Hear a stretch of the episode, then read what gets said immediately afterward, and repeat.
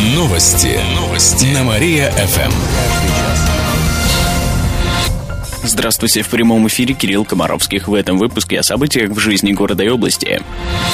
Кировчанину прислали ЛСД в открытке с изображением котенка. Письмо пришло из Нидерландов. Накануне его нашли в одном из почтовых отделений. Внутри конверта была открытка, а в ней картон, обработанный синтетическим наркотиком, сообщает областной наркоконтроль. Кто отправил заграничный наркотик, пока неизвестно. Адресатом значится житель Кирова, но его имя оказалось вымышленным. Сейчас пытаются найти отправителя по отпечаткам пальцев. Возбудили уголовное дело по статье «Контрабанда наркотиков».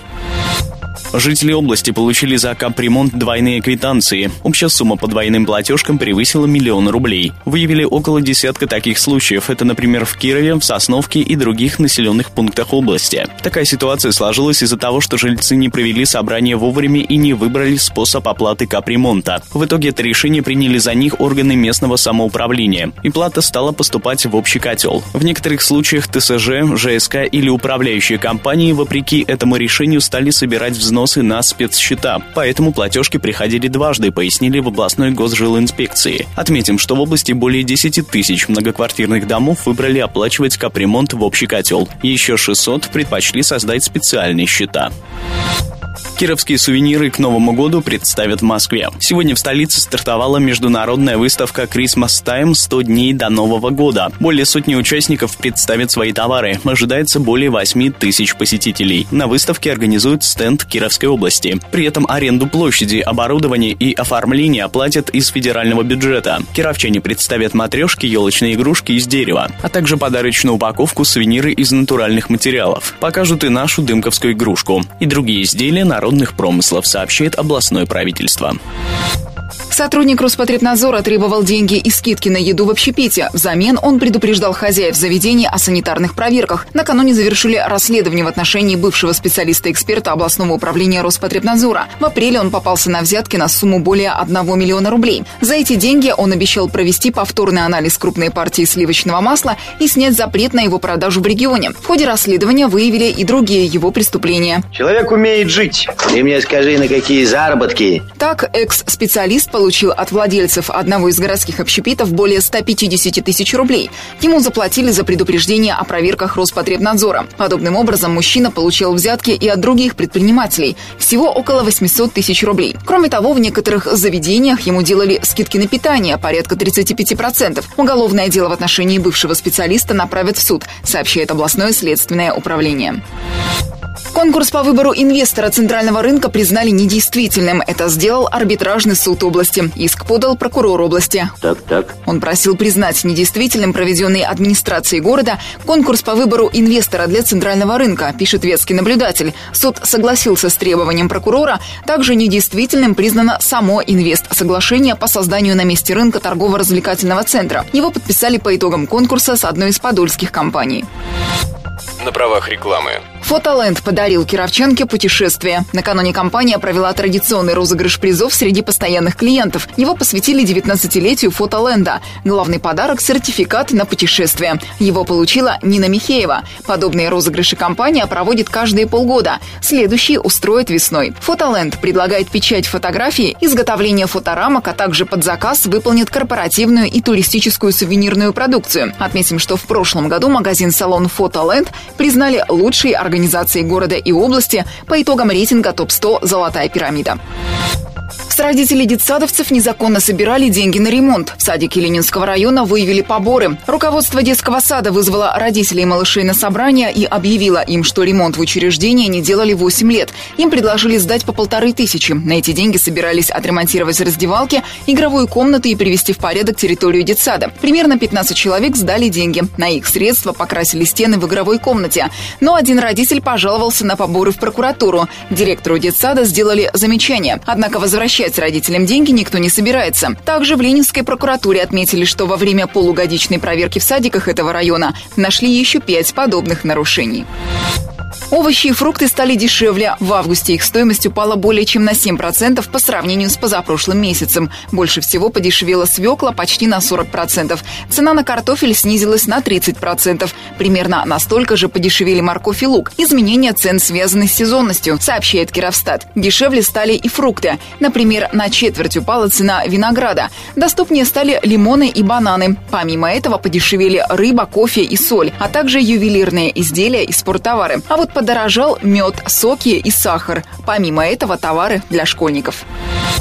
Аналог Селигера устроит в области. В следующий понедельник в Кирове стартует первый региональный молодежный форум «Вятка Фьюча». Это аналог всероссийских форумов Селигер и Таврида. На протяжении пяти дней около 200 молодых людей со всей области будут работать по четырем направлениям – добровольцы, предприниматели, таланты и студенты. По каждому проведут встречи с успешными людьми. Наставники приедут из разных городов страны, сообщают в молодежном информационном центре. Также молодые люди будут защищать свои проекты перед членами жюри отберут лучшие работы. Затем их представят на окружном и всероссийском уровнях. Для ребят проведут мастер-классы по диджеингу и фотографии, устроят чемпионат по настольным играм. В рамках форума пройдет музыкальный фестиваль, а на закрытии мероприятия выступит группа «Роднополисы». Мужчина ограбил магазин с ножом для шинковки овощей. Это произошло на днях в Налинском районе. Злоумышленник подождал, пока выйдут покупатели, затем натянул на лицо шапку и начал угрожать продавцу сечкой для размельчения овощей. Напуганная женщина приняла оружие за топор. Она отдала грабителю продукты и деньги. Всего на сумму около 6 тысяч рублей. Злоумышленником оказался 35-летний безработный житель Немы. Продукты и нож он спрятал в придорожных кустах, а деньги потратил на алкоголь и сигареты. Сейчас на него завели уголовное дело, сообщает областное управление МВД. Микроперепись пройдет на нескольких улицах Кирова. Ее проведут в течение октября. Микроперепись коснется только чести жителей города. Это около 2%. Будет работать чуть более 10 переписчиков. В Ленинском районе Кирова они пройдут по улицам Калинина, Сурикова, Московской, Чапаева и нескольким другим. В Октябрьском районе на Дзержинского, Менделеева, Профсоюзной и других. В Первомайском районе затронут только улицу Розы Люксембург. А в Нововязке перепишут жителей Молодежной, Молодой гвардии и Опарина. Также микроперепись будет проходить в Дороничах. Каждый переписчик будет иметь при себе планшет, именное удостоверение, синий портфель и светоотражающий браслет с надписью «Росстат». Вопросы населения будут касаться пола, возраста, гражданства, владения языками, уровня образования и других тем. Впервые у кировчан спросят о здоровье, а также о планах на рождение детей, сообщает Кировстат. Всемирный день подтягиваний отметят в области. В эту субботу жители региона приглашают попробовать свои силы в подтягиваниях. В Кирове мероприятия пройдут на спортплощадке за цирком. Начало в час дня. Принять участие могут мужчины и женщины. При этом представителям сильного пола предложат не только подтянуться, но и отжаться на брусьях. Также будут принимать пробные нормы ГТО. Победители получат грамоты, сертификаты в тренажерные залы, спортивное питание и другие призы. Отметим, что подобные мероприятия пройдут в субботу также в Кирово-Чепецке, а в воскресенье в Слободке Слободском и Оричах. Участие бесплатное, рассказали организаторы.